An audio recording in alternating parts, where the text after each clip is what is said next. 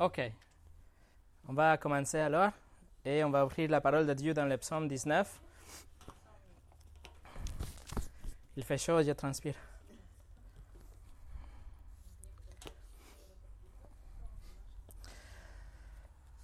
Psaume 19, la dernière fois, on a commencé à étudier cette euh, psaume, ce psaume. On a étudié déjà de verset 1 jusqu'au 7.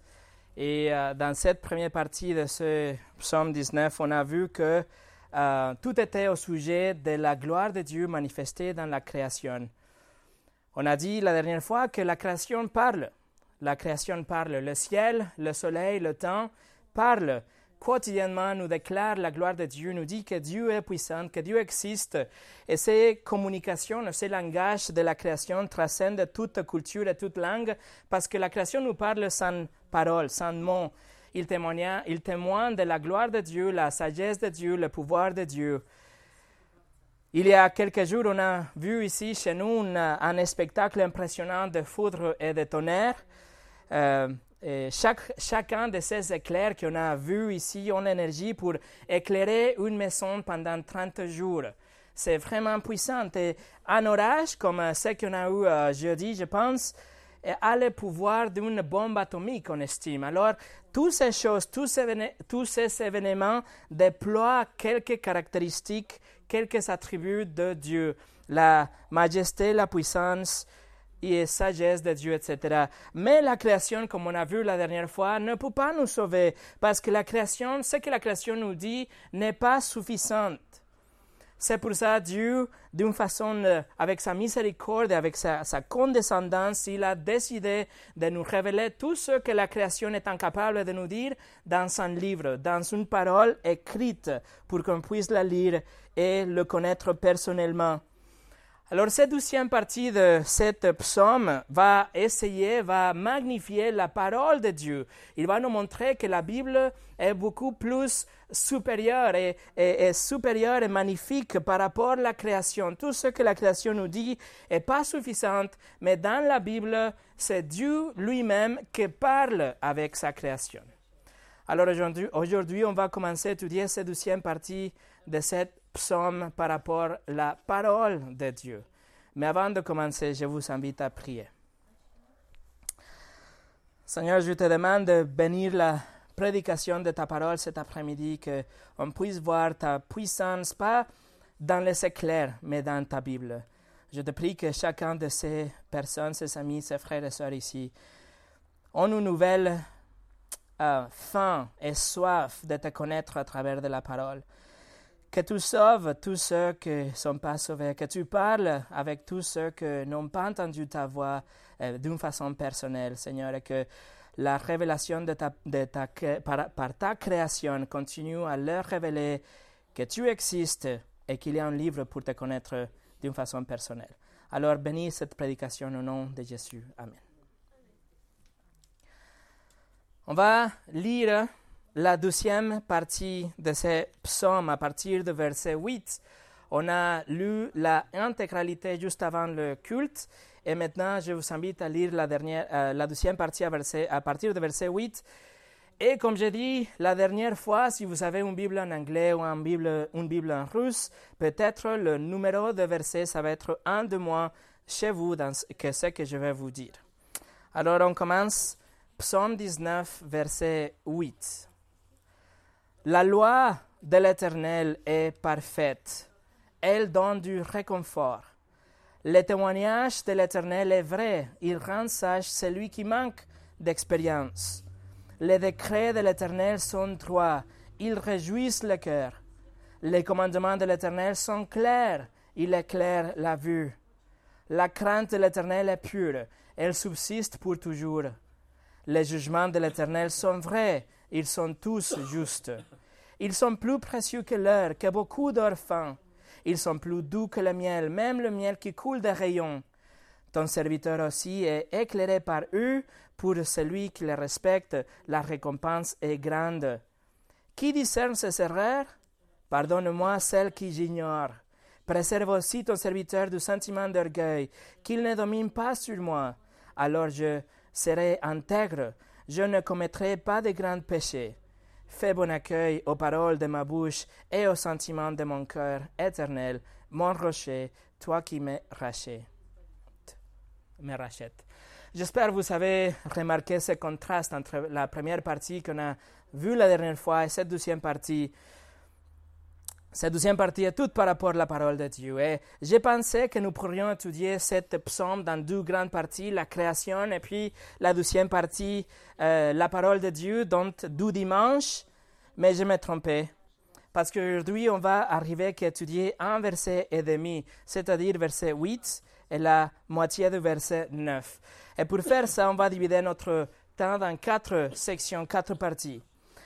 La Bible est suffisante, première chose. Numéro deux, la Bible est parfaite. Numéro trois, la Bible est fiable.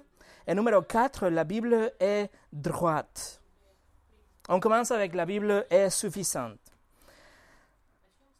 La deuxième partie de cette psaume commence avec un contraste abrupt. Sans aucune introduction ou explication, David change de sujet, le thème de ce, psaume.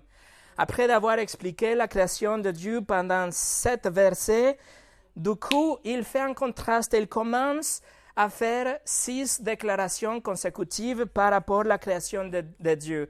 Six déclarations dans trois versets, verset 8, verset 9 et verset 10. Ces six affirmations de la parole de Dieu sont le témoignage définitif de la suffisance des Écritures. En fait, le chapitre le plus long de la Bible, c'est le psaume 119. Le psaume 19 a 176 versets, plus ou moins 2400 mots selon votre traduction. Et tout ce psaume 119 est complètement sur la parole de Dieu, la suffisance de la parole de Dieu. Et tout ce psaume 119 est résumé dans trois versets, dans le verset 19. Alors on a de la chance qu'on peut avoir le, résumé de 176 versets dans seulement trois versets dans le psaume 19. Alors je vous invite, on va commencer à regarder de près ces trois versets, versets 8, 9 et 10, parce que là, on trouve six idées qui vont définir pour nous et seront euh, suffisantes pour comprendre l'importance de la parole de Dieu. Alors, chacun de ces six déclarations nous présente un nom différent pour la Bible. Verset 8, la loi. Verset 8, le témoignage. Verset 9, le décret. Verset 9, les commandements. Verset 10, la crainte. Verset 10, les jugements. Six versets pour parler ou pour se référer à la parole de Dieu dans la Bible. Ensuite, chacun de ces six déclarations nous présente aussi six caractéristiques de la parole de Dieu.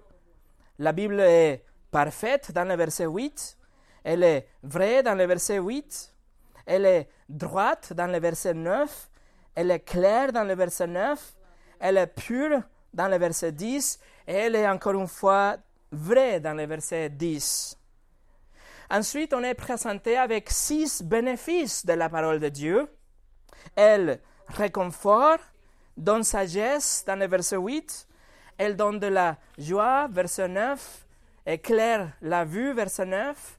Elle subsiste pour toujours, verset 10. Et elle donne la justice aussi, verset 10. Alors dans ces six noms, six bénéfices, six caractéristiques, on peut avoir la suffisance de l'écriture. C'est tellement important pour nous de comprendre ces six déclarations. Mais d'abord, on, doit voir aussi que l'auteur de cette loi, de ce livre, est mentionné aussi six fois. Chaque de ces six déclarations nous présente de l'Éternel. Chaque verset, deux fois dit de l'Éternel.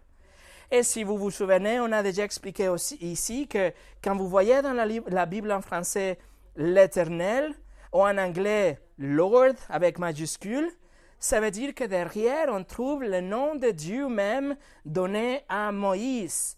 Le hébreu Yahweh, le nom de Dieu donné pour Dieu même à Moïse. Alors le nom de Dieu est est montré six fois dans ces six déclarations pour qu'on ne se trompe pas. on doit savoir que l'auteur est définitivement, définitivement le seul vrai Dieu. Il est en train d'écrire les commentaires de son propre livre. Il est en train de rendre un témoignage de son ouvrage. D'ailleurs, si vous vous souvenez, le verset 2 qu'on a étudié la dernière fois, c'est marqué Le ciel raconte la gloire de Dieu. Mais le mot pour Dieu dans le verset 2 utilise un nom générique. Il utilise elle en hébreu, que c'est juste un nom générique pour parler de un Dieu. Mais ici, quand il va parler de sa parole, il veut que ça soit clair que c'est Dieu générique et quelqu'un qui a eu un nom. Quand la création parle, il nous dirige vers, un Dieu générique. Mais à travers de la Bible, on peut connaître qui est ce créateur et même quel est son nom? La création nous dit qu'il y a un créateur, mais la Bible nous dit que ce créateur est un Dieu personnel, quelqu'un qui veut avoir une relation avec ses créatures.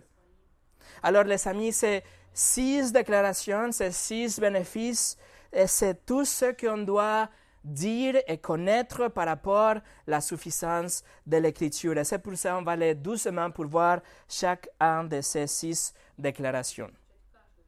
Numéro 2. La Bible est parfaite. Et là, on va commencer à voir la première de ces six déclarations. Verset 8. La loi de l'Éternel est parfaite. Elle donne du réconfort. Le mot pour loi, ici on lit la loi de l'Éternel. Le mot pour loi, c'est l'hébreu Torah, que vraiment ça veut dire la loi divine, ça veut dire les instructions données pour Dieu pour la création. C'est-à-dire que les règles pour les créatures sur cette terre, ils sont écrits dans ce livre. C'est Dieu le Créateur nous a donné le manuel pour le comportement des hommes. Tout ce qu'on doit savoir, tout ce qui gouverne et limite la vie de l'homme est écrit pour nous dans la parole de Dieu. C'est pour ça qu'elle est, décrite comme la loi. La loi de Dieu nous dit comment on doit vivre. Ça veut dire que si on vit en dehors de ce livre, on est en train de vivre en dehors de la volonté de Dieu, en dehors de la protection de Dieu et la bénédiction de Dieu. Avoir le manuel de, pour la vie de Dieu et ignorer ce manuel serait comme si on achète une nouvelle climatisation et on essaie de l'installer sans regarder les instructions et, et on espère que cette climatisation va euh, refroidir la chambre. C'est quelque chose d'insensé. On doit connaître comment installer la clim, comment opérer la clim pour ensuite avoir des résultats. Donc Dieu nous donne le manuel de vie pour les hommes. Si on veut voir ou vivre d'une façon qui va honorer Dieu, qui va attirer les bénédictions et la protection de Dieu, voilà le manuel, voilà les instructions. Le verset 8 nous dit que la loi de Dieu est parfaite. C'est ce qu'on vient de lire. Mais le mot parfaite, ça veut dire pas qu'elle n'a pas d'imperfections.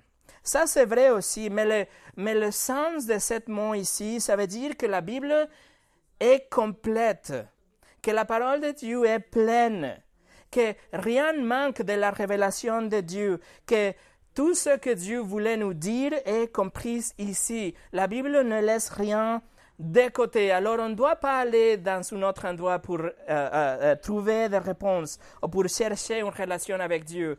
La Bible est parfaite dans le sens que tout ce qu'on doit savoir est ici. Entre ces deux, deux couvertures, la Bible nous dit de façon complète les instructions pour que les créatures de Dieu puissent vivre selon la volonté de Dieu. Le verset 8 nous dit, la loi de Dieu est parfaite. Résultat, elle donne du réconfort. C'est ce qu'on lit. Mais c'est important de comprendre que le mot pour euh, réconfort, ce n'est pas vraiment réconfort, c'est vraiment mal traduit. Ce que ça veut dire ces mots, c'est que la Bible donne du transformation. La Bible donne de, euh, c'est quelque chose qui va réfléchir ou transformer ou convertir ou régénérer. Alors la Bible, ce que le verset 8 nous dit, c'est que la Bible est complète pour transformer. Mais la question est transformer quoi? Parce que aussi la Bible en français laisse en dehors un mot très important. Et c'est le, le, mot nefesh en hébreu que ça veut dire votre âme, le vrai vous, la personne qui vit à l'intérieur de vous. Alors si on veut dire le verset 8 dans des autres mots, on pourrait dire comme ça. Les instructions de Dieu, ils sont complètes pour vous transformer vraiment de l'intérieur. La parole de Dieu, la Bible est complète pour transformer votre personne de l'intérieur à l'extérieur. Et c'est ce que la Bible nous dit dans plusieurs endroits. On a lu quelques versets la semaine passée, mais laissez-moi vous lire encore une fois parce que c'est important. Juste à travers de la Bible, on peut être transformé de l'intérieur. 1 Pierre 1.23 nous dit, Vous êtes nés de nouveau, non pas d'une semence corruptible, mais d'une semence incorruptible, grâce à la parole vivante et permanente de Dieu. Paul écrit aux Romains, Je n'ai pas honte de l'évangile de Christ, car c'est la puissance de Dieu pour le salut de tout homme qui croit. Le livre de Hébreux nous dit, la parole de Dieu est vivante, elle est efficace, plus tranchante que toute épée à doux tranchant, pénétrante jusqu'au séparé l'âme et l'esprit, jointure et moelle. Elle juge les sentiments et les pensées du cœur. Jean écrit dans son évangile, après avoir écrit toute la vie de Jésus ou des miracles faits par Jésus, il écrit Ce, Ceci ont été décrits afin que vous croyiez que Jésus est le Messie, le Fils de Dieu, et qu'en croyant vous ayez la vie en son nom. Et euh, Paul écrit à Timothée Toute l'écriture est inspirée de Dieu est utile pour enseigner, pour convaincre, pour corriger, pour instruire dans la justice, afin que l'homme de Dieu soit formé et équipé pour toute bonne œuvre. Alors la transformation de votre âme, la transformation de votre vraie personne ne peut pas être achevée en dehors de la parole de Dieu. Elle peut être transformée, oui, mais à travers de la parole. Et c'est pour ça que dimanche après dimanche, ce livre ici est ouvert et les vérités sont expliquées, elles sont exposées, parce que c'est la seule vérité qui peut nous sauver et changer notre âme. Pierre, euh, Paul écrit au roman que le salut ne peut pas être achevé en dehors de la parole de Dieu aussi. Il écrit Mais comment donc feront-ils appel à celui en, en qui ils n'ont pas cru? Et comment croiront-ils en celui dont ils n'ont pas entendu parler?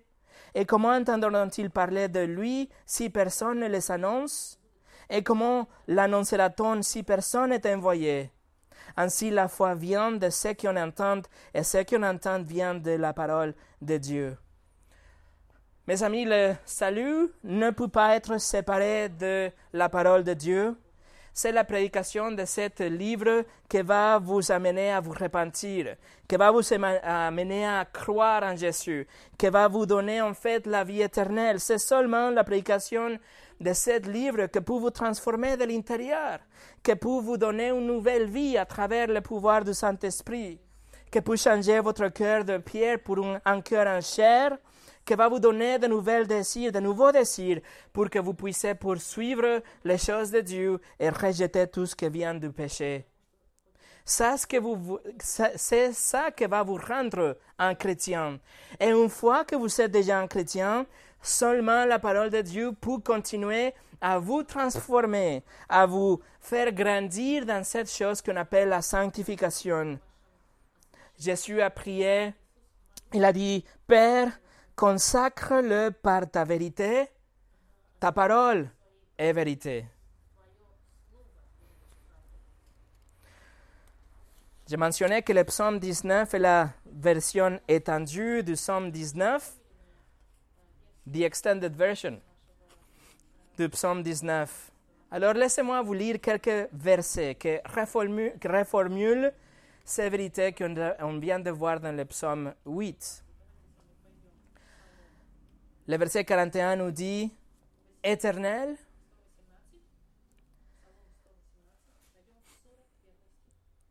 Éternel, que ta bonté vienne sur moi avec ton salut, conformément à ta parole.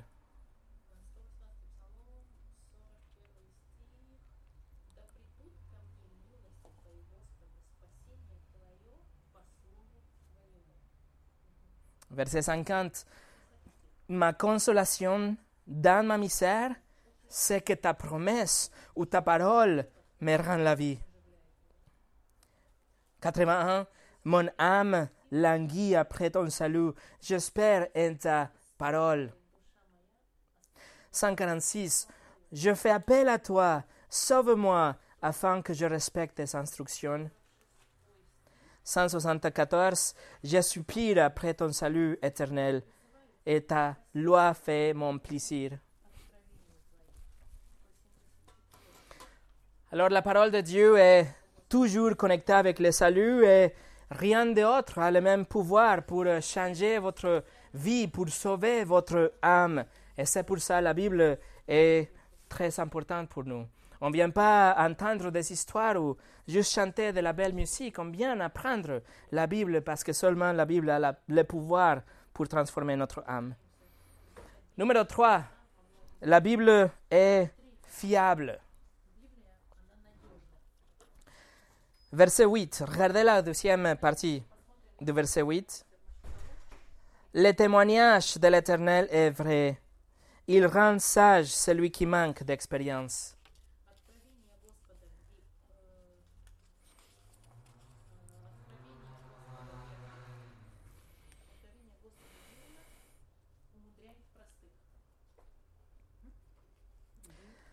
Alors on a ici le mot témoignage, le témoignage de Dieu, c'est-à-dire la propre attestation de lui-même, c'est lui-même qui donne un témoignage.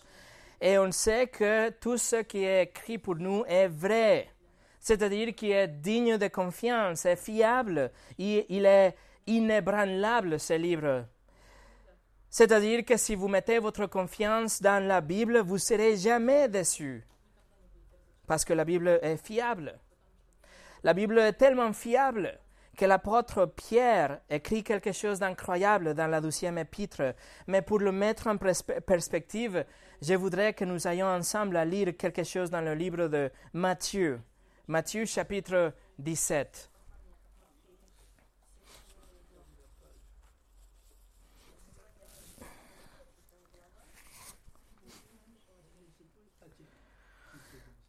Matthieu chapitre 17, on va lire à partir de verset 1. 631. Non, 630.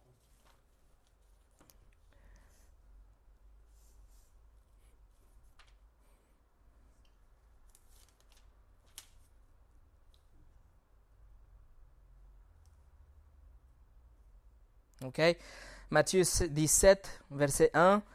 Six jours après, j'ai suis pris avec lui Pierre, Jacques et son frère Jean, et il les conduisit à l'écart sur une montagne. Il fut transfiguré devant eux. Son visage resplendit comme le soleil, et ses vêtements des ventres blancs comme la lumière. Et voici que Moïse et Élie leur apparurent. Il est entraîné, entretenu avec lui. Pierre prit la parole et dit à Jésus, Seigneur, il est bon que nous soyons ici. Si tu le veux, faisons ici trois abris, un pour toi, un pour Moïse et un pour Élie. Comme il parlait encore, une nuée lumineuse les couvrit. De la nuée, une voix fit entendre ces paroles. Celui-ci est mon fils bien-aimé, qui a toute mon approbation. Écoutez-le. Lorsqu'ils entendirent cette voix, les disciples tombèrent le visage contre terre et furent saisis d'une grande frayeur. Mais Jésus s'approcha d'eux, les toucha et dit, Lèvez-vous, n'ayez pas peur. Ils levèrent les yeux et ne virent plus que Jésus seul. Pierre, Jacques et Jean ont été des témoins de cet événement incroyable. Le Seigneur Jésus, pour quelques moments, a révélé sa gloire, sa, sa, sa nature divine. C'est comme s'il avait enlevé son corps pour quelques moments, et cet corps que contenait sa gloire, sa nature divine, et donc il a resplendi, son visage a resplendi comme le soleil, et son corps aussi comme avec de la lumière toute blanche devant ses trois disciples. Personne d'autre avait vu cet incroyable événement. Et si, si ce n'était pas assez, ils ont vu aussi Moïse et Élie qui sont apparus avec Jésus et ils parlaient ensemble les trois. Et si, ça n'était pas assez, il avait aussi un nuée qui les a entourés et une voix, la voix de Dieu qui a dit, celui-ci est mon fils bien-aimé qui a toute mon approbation, écoutez-le. Alors cette expérience exorbitante, c'est une spectacle audiovisuel que ces trois disciples ont eu et personne d'autre a jamais vu cette chose. Cet événement, événement, on peut dire que c'était même plus choquant que voir Jésus après de la résurrection, parce qu'après de la résurrection, il avait juste un corps glorifié, un nouveau corps. Mais ils n'ont jamais vu cette euh, brillante, cette lumière, cette euh, euh, lumière comme le soleil qui sortait de son corps, de son visage. Cependant, pour Pierre, cet extraordinaire événement pélit quand il est comparé avec la Bible, quand il est comparé avec la parole de Dieu, parce que la parole de Dieu est beaucoup plus fiable et digne de confiance que n'importe quelle expérience. Laissez-moi vous montrer. On va aller maintenant à 2 Pierre. 2 Pierre chapitre 1.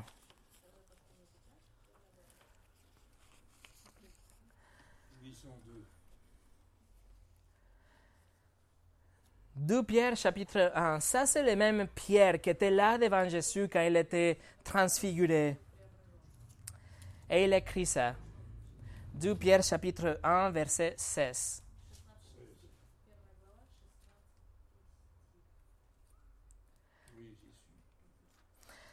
En effet, ce n'est pas en suivant de fables habilement conçues que nous, que nous vous avons fait connaître la puissance la puissante venue de notre Seigneur Jésus-Christ, mais c'est après avoir vu Sa Majesté de nos propres yeux.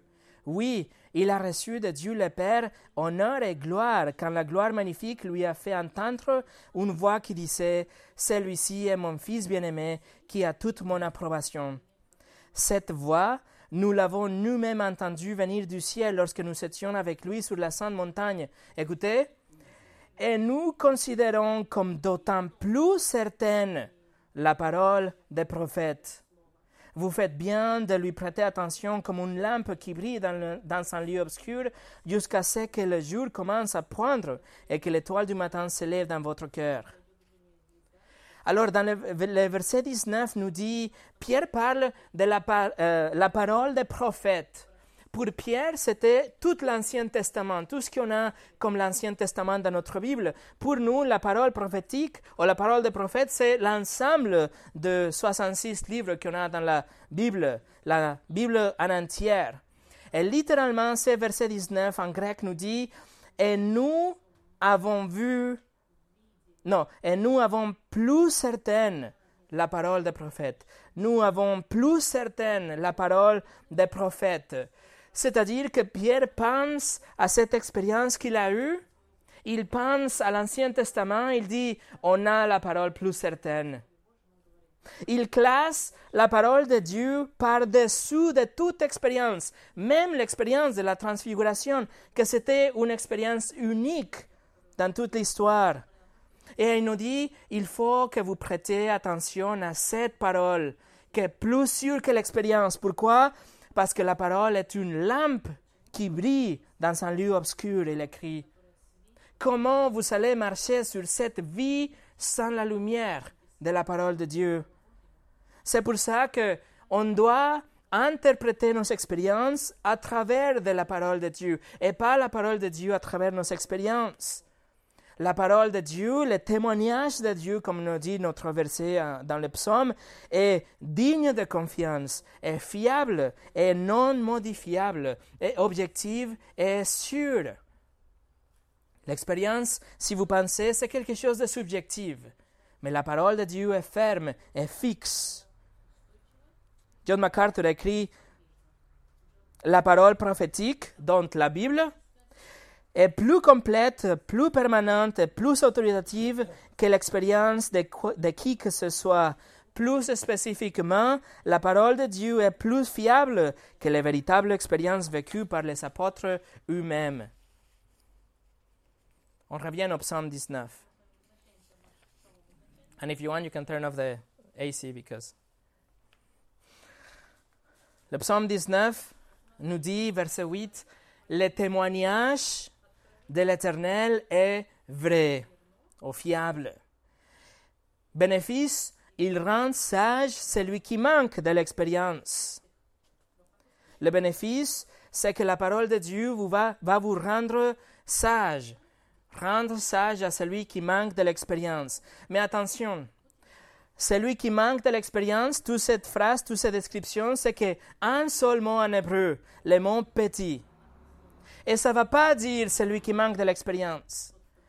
La Bible en anglais traduit petit comme simple, mais ce n'est pas simple non plus. C'est quelque chose de plus important et il faut que vous compreniez vraiment. Alors, je vous explique. Petit fait référence à avoir une porte ouverte. Petit fait référence à quelqu'un qui est ouvert d'esprit.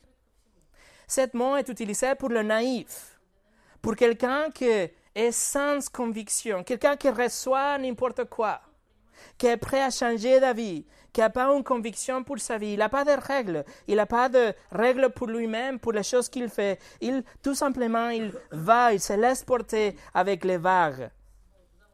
Le même mot est utilisé dans le livre de Proverbes chapitre 7 pour décrire, pour décrire l'homme qui est facilement attiré pour la prostituée. Cet mot est utilisé pour décrire quelqu'un qui va flirter avec la luxure, qui va flirter avec le péché, qui va essayer d'être tout près du feu sans brûler, mais quand il va remarquer, il a été déjà dévoré et consommé par les flammes du péché.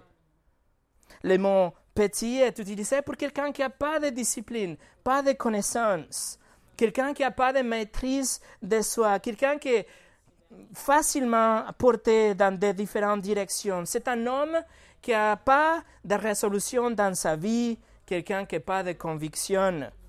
Il a l'esprit ouvert ou la tête ouverte, il n'a pas de discernement et il reçoit tout ce qui est présenté devant ses yeux, devant son esprit, devant son cœur et devant sa vie.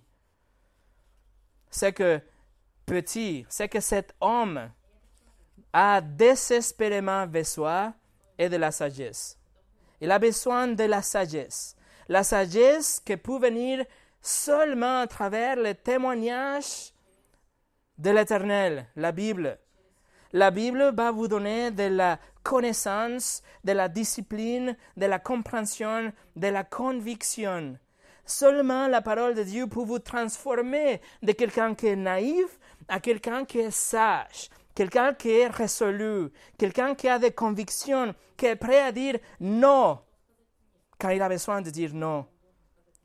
Seulement la parole de Dieu peut transformer cet homme qui est petit dans quelqu'un qui, euh, qui, qui, va vivre d'une manière compétente, qui va honorer Dieu, qui va se battre avec la tentation dans nos, jours d'aujourd'hui, on dit que quelqu'un de tolérant ou quelqu'un avec un esprit ouvert, c'est quelque chose de bien. C'est comme si c'est quelque chose comme, comme une vertu. Mais en vérité, c'est de la folie. Quelqu'un qui a un esprit ouvert ne discrimine pas, donc il accepte tout. On doit comparer, on doit rejeter, on doit accepter, mais aussi rejeter. Vous devez avoir des convictions dans votre vie, des principes que vous n'allez pas euh, euh, avoir de compromis. Vous allez garder ces principes, n'importe quoi passe autour de vous. Et pour accomplir ça, le seul filtre que peut accomplir ça, c'est la parole de Dieu. La parole de Dieu, c'est la seule chose qui peut vous nourrir de l'intérieur, pour vous faire grandir dans ce discernement. Il faut que vous fermez vos portes. Il faut que vous fermez votre esprit. Il faut arrêter, arrêter d'être petit ou simple, naïf, et devenir quelqu'un qui devient sage avec le temps. Alors laissez-moi plaider avec vous, avec tout mon cœur. Si vous manquez de la conviction pour vous battre avec la tentation, si vous êtes en train de flirter avec le péché, si vous, êtes, si vous essayez de vous approcher au feu sans brûler, Submergez-vous dans la parole parce que c'est seulement la parole qui peut vous transformer et vous rendre sage pour que vous puissiez filtrer tout ce qui vient dans votre vie.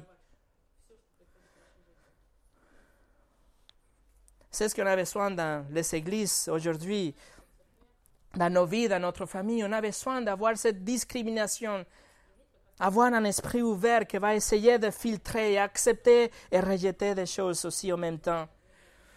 Laissez-moi vous lire quelques versets de Psaume 119, la version étendue de Psaume 19. Et vous allez voir que la connaissance, l'intelligence, la sagesse est toujours liée avec les Écritures, avec la Bible. Psaume 119, verset 34.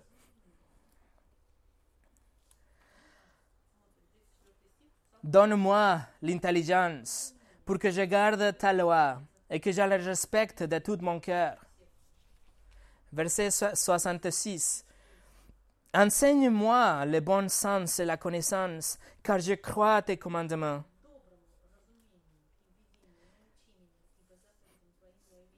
Verset 104. Grâce à tes décrets, je deviens intelligent. C'est pourquoi je déteste toute voix de mensonge. Verset 125. Je suis ton serviteur. Donne-moi l'intelligence pour que je comprenne tes instructions. Verset 169. Que ma prière parvienne jusqu'à toi, éternel. Donne-moi de l'intelligence conformément à ta parole. Alors, mes amis, je vous invite à fermer vos esprits, fermer vos portes en lisant la parole pour vous rendre sage. J.C. Ryle, dans les années 1800, un prédicateur à Liverpool, a dit L'homme qui a la Bible et le Saint-Esprit dans son cœur a tout ce qu'il est absolument nécessaire pour le rendre sage spirituellement. Il possède les puits de vérité qui souffre devant lui et qui peut décider de plus rien. Numéro 4. La Bible est droite. Verset 9. On avance d'un verset. Verset 9. Les décrets de l'Éternel sont droits, ils réjouissent le cœur. C'est la première phrase de verset 9 de Psaume 19. Les décrets de l'Éternel sont droits, ils réjouissent le cœur les décrets. Quand on parle de décrets, on parle de la doctrine, on parle de la structure théologique, on parle de toutes ces vérités que sont l'encre de notre foi. Toutes ces vérités qu'on connaît, c'est qu'il va nous soutenir quand on passe dans des moments de désespoir, quand on va faire face à des défis dans notre vie, de la santé, de, de, de l'argent, des situations familiales. Quand le, la calamité frappe, quand la mort prend une victime de plus, c'est seulement la doctrine qui peut nous donner de l'espoir. Notre espoir est, fixe dans une doctrine qui est fixe. Les circonstances vont toujours changer, nos émotions vont toujours changer, mais la doctrine qu'on connaît reste fixe pour toujours. Notre foi est basée sur ce qu'on sait par rapport à Dieu et par rapport à l'homme. Notre foi n'est pas basée sur comment nous nous sentons aujourd'hui par rapport à l'homme et par rapport à Dieu. Notre foi est basée sur ce qu'on sait et c'est savoir bien de la doctrine, la théologie biblique qu'on étudie tout le temps. Comme je dis, nos émotions, ils changent tout le temps. Ils peuvent changer 100 fois dans la journée, Il faut avoir un bon petit déjeuner après qu'il a la pluie et ça va tout changer. Mais la doctrine va jamais changer. Par exemple, exemple de doctrine que je ne change jamais. Dieu est saint. L'homme est pécheur. La mort est certaine. Le jugement, il viendra. L'enfer est vrai. Dieu est miséricordieux. Jésus est le Sauveur. La mort de Jésus satisfait la justice de Dieu. Jésus est mort, mais trois jours après, il est ressuscité, il est vivant et il reviendra. Vous ne pouvez pas avoir la vie éternelle par vos propres œuvres, par votre propre, euh, par une religion ou de, la, euh, de bonnes actions. C'est pour ça que Dieu nous donne la vie éternelle comme un cadeau. Et ce cadeau, vous l'acceptez le moment que vous avez la repentance et la foi en Jésus-Christ. Ce sont des doctrines fermes. C'est la doctrine qui ne changera jamais, peu importe les circonstances ou comment nous nous sentons aujourd'hui, les émotions d'aujourd'hui. C'est pour ça c'est important. C'est pour ça chaque dimanche on chante aussi certains chants. Parce que les chants qu'on chante, ils sont riches dans cette théologie. On est en train de déclarer des vérités qui sont fixes. L'important de, tous ces chants qu'on chante, c'est pas comment nous nous sentons, mais c'est que nous rappelle les vérités qui vont, euh, qui sont vérités bibliques, la doctrine qu'on connaît, que c'est l'ancre de notre foi. Le verset 9 nous dit, les décrets de l'Éternel sont droits. Alors droit, ça ne va pas dire, pas, pas, euh, comme, pas à l'opposé ils ne sont pas courbés, ils sont droits, non. C'est qu'ils montrent la voie droite, ils montrent la voie correcte, ils montrent le bon chemin. Ils vous donnent la lumière dans cette labyrinthe qu'on a dans la vie. La doctrine vous met dans une bonne direction. Le psaume 119, verset 105 nous dit, Ta parole est une lampe à mes pieds, une lumière sur mon sentier. C'est seulement à travers de la parole qu'on peut connaître le chemin pour y aller. Quand vous connaissez la doctrine de la Bible, vous marchez dans cette Bible avec la lumière de Dieu, la lumière pour vous éclairer votre chemin. Et les bénéfices, le verset 9 nous le dit, il produit la joie dans le cœur. Il réjouit le cœur. Alors le résultat de la doctrine est la joie. La théologie correcte nous donne des, émotions positives. La doctrine, la bonne doctrine nous donne des contentement, de l'assurance, de l'espoir, de la joie, et une joie indescriptible. Parce qu'on connaît Dieu. Jérémie a écrit ça, le prophète, Tes paroles se sont présentées à moi et je les ai dévorées. Ta parole a provoqué mon allégresse. Elle a fait la joie de mon cœur, car je suis appelé de ton nom éternel, Dieu de l'univers. Quand Jérémie a lu qu'il était appelé par Dieu, ça, ça réjouit son cœur. Il était plein d'allégresse, dans l'allégresse. Jean écrit aussi dans son épître, nous écrivons cela afin que notre joie est complète. Alors vous voulez de la joie dans votre vie, il faut connaître Dieu. Il faut connaître Dieu. Il faut savoir qu'il vous aime. Il faut savoir qu'il vous connaît. Il faut savoir qu'il va vous aider dans des moments difficiles. Il faut être ancré dans la vérité de la doctrine biblique. J'ai entendu une histoire terrible, je vous partage l'histoire d'une famille de missionnaires euh, qui étaient dans un pays lointain. Ils étaient dans une petite congrégation comme ici. Il n'y avait pas beaucoup de monde et leur rêve, c'était d'aller aux États-Unis pour pouvoir faire partie d'une grande église pendant un dimanche, voir euh, le chant ensemble, la musique, la communion fraternelle, la prédication, etc. Et donc, ils sont allés ensemble. Il avait euh, le père, la mère, deux filles et deux garçons qui sont été des invités. Ces deux garçons, ils n'étaient pas croyants, mais ils sont venus aussi ensemble au culte. Et après le culte, tout le monde était tellement content. C'était super l'expérience. Ils ont pris la voiture, ils ont conduit quelques euh, kilomètres et un camion a frappé cette voiture de côté. Et les deux filles sont été mortes d'une façon instantanée. Bien sûr, c'était un événement, c'était horrible pour les parents. Mais le père a parlé avec ses pasteurs de cette grande église et il a dit, je sais, je sais que mes filles sont au paradis. Voilà l'assurance, voilà la joie de la doctrine. Et il a dit, et je suis content que ces deux garçons, ils sont toujours avec nous parce qu'ils ne connaissent pas le Seigneur. Alors, je veux qu'ils connaissent maintenant l'Évangile pour qu'ils soient sauvés aussi. Sans la doctrine, tout ce type de choses sont insupportables pour les non-croyants. Alors lisez votre Bible, parce que la bonne doctrine va vous donner la joie dans votre cœur.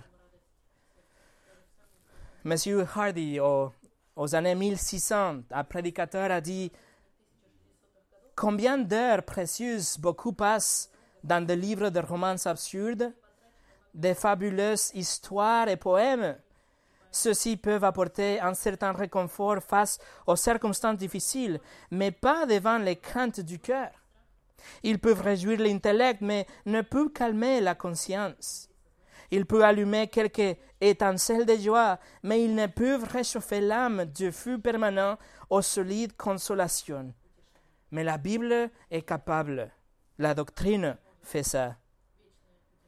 Et encore une fois, laissez-moi vous lire quelques versets du psaume 119. Vous ne devez pas y tourner, je vais vous juste vous lire. Verset 14. C'est juste pour que vous sachiez, pour que vous voyez que la joie est connectée avec la Bible, avec la doctrine. Verset 14 nous dit, J'ai autant de joie à suivre tes instructions que si je possédais tous les trésors.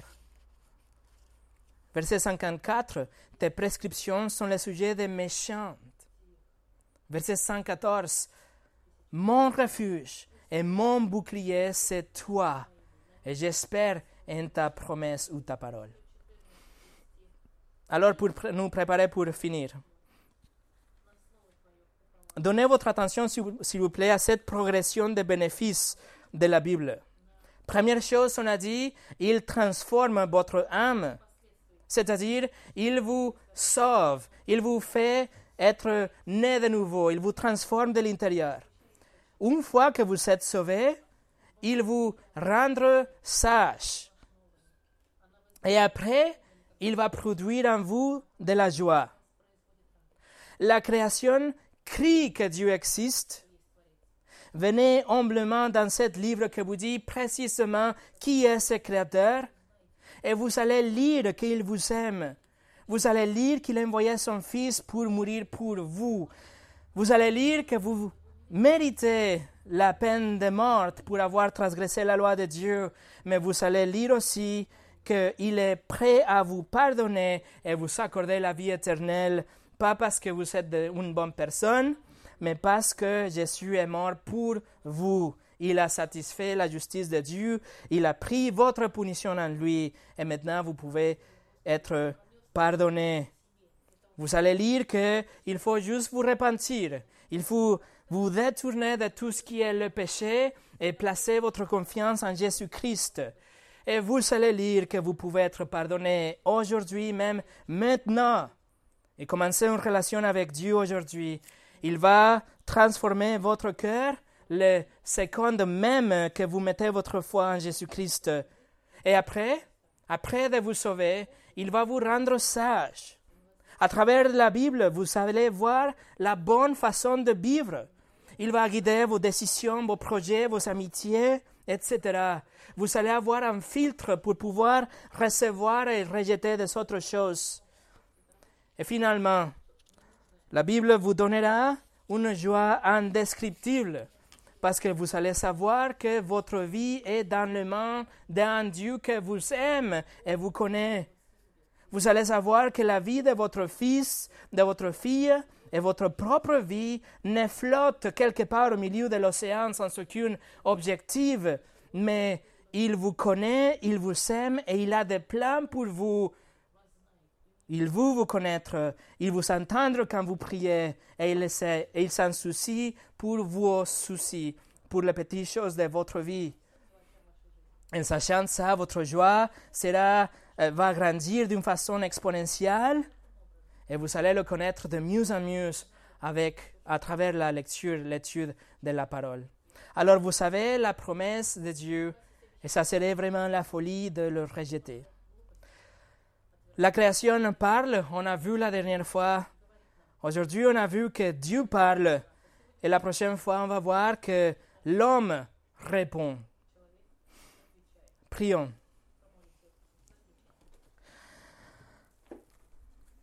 Seigneur, nous te remercions pour ta parole, le seul moyen pour nous sauver, pour nous transformer de l'intérieur. Merci que tu nous donnes la façon de te connaître, de savoir que même si on est des pécheurs, tu es prêt à nous pardonner par ta grâce comme un cadeau à travers la mort et la résurrection de Jésus. Merci que ta parole aussi nous donne de la sagesse. C'est un outil pour nous montrer la voie de Dieu, les, les choses qu'on doit rejeter, les choses qu'on doit faire, les choses qu'on doit changer dans notre vie. Merci que tu ne nous laisses pas comme des, comme des enfants sans parents, mais tu es là pour nous guider à travers de ta parole et ton Saint-Esprit.